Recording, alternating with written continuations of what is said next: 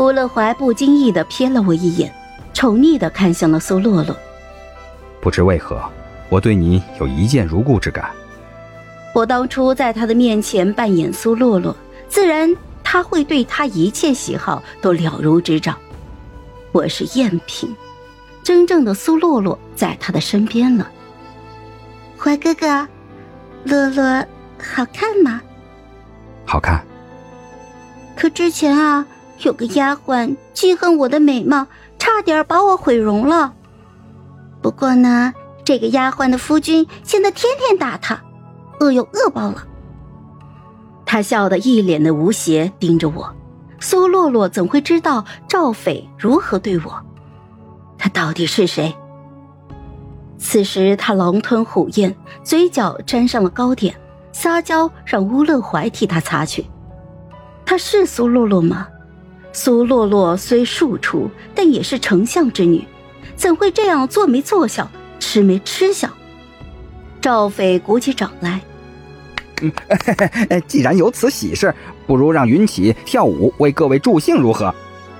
我惊愕的看向他，他吩咐婉娘让我穿放了瓷片的鞋子，连站立都困难，他竟要我去跳舞。苏洛洛却拍手。姐姐跳舞最好看了。赵斐见我没动，沉下了脸，攥紧了拳头，威胁：“去！”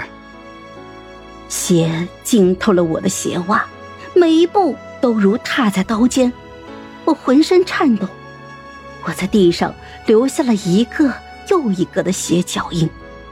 赵斐指着大笑：“这就是不生莲呀！”苏洛洛吃着梅花糕，津津有味的看着我摔倒在地，可乐曲未停，我只能站起来继续跳。就在我以为自己会痛到昏厥时，一声重响，够了！苏乐怀拍桌，蹙眉成声的说道。乐曲戛然而止，众人安静下来。赵斐笑容凝固，小心翼翼的问：“小可汗不喜欢？”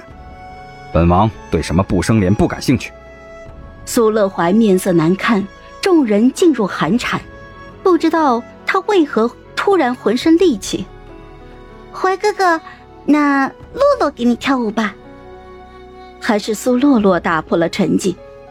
苏洛洛一舞灵动欢快，把我的不生莲衬的是黯然无色。我问秘书：“苏洛洛是谁？他脸上的伤为什么好了？”你试试就知道了。下一刻，赵斐闯进了我的厢房，可是自成亲以来，他从来不在我这过夜。他淫笑着抓住了我，没想到你还有个妹妹入了乌乐怀的眼。乌乐怀压在我头上，要是能睡到他的女人就好了。你虽然是残花败柳，但与你妹妹有几分相似。本太子姑且把你当成你妹妹。临幸你一回吧。他撕扯着我的衣服，我拼命的挣扎。他把我推到桌上，我抓住发簪，狠狠的划了过去。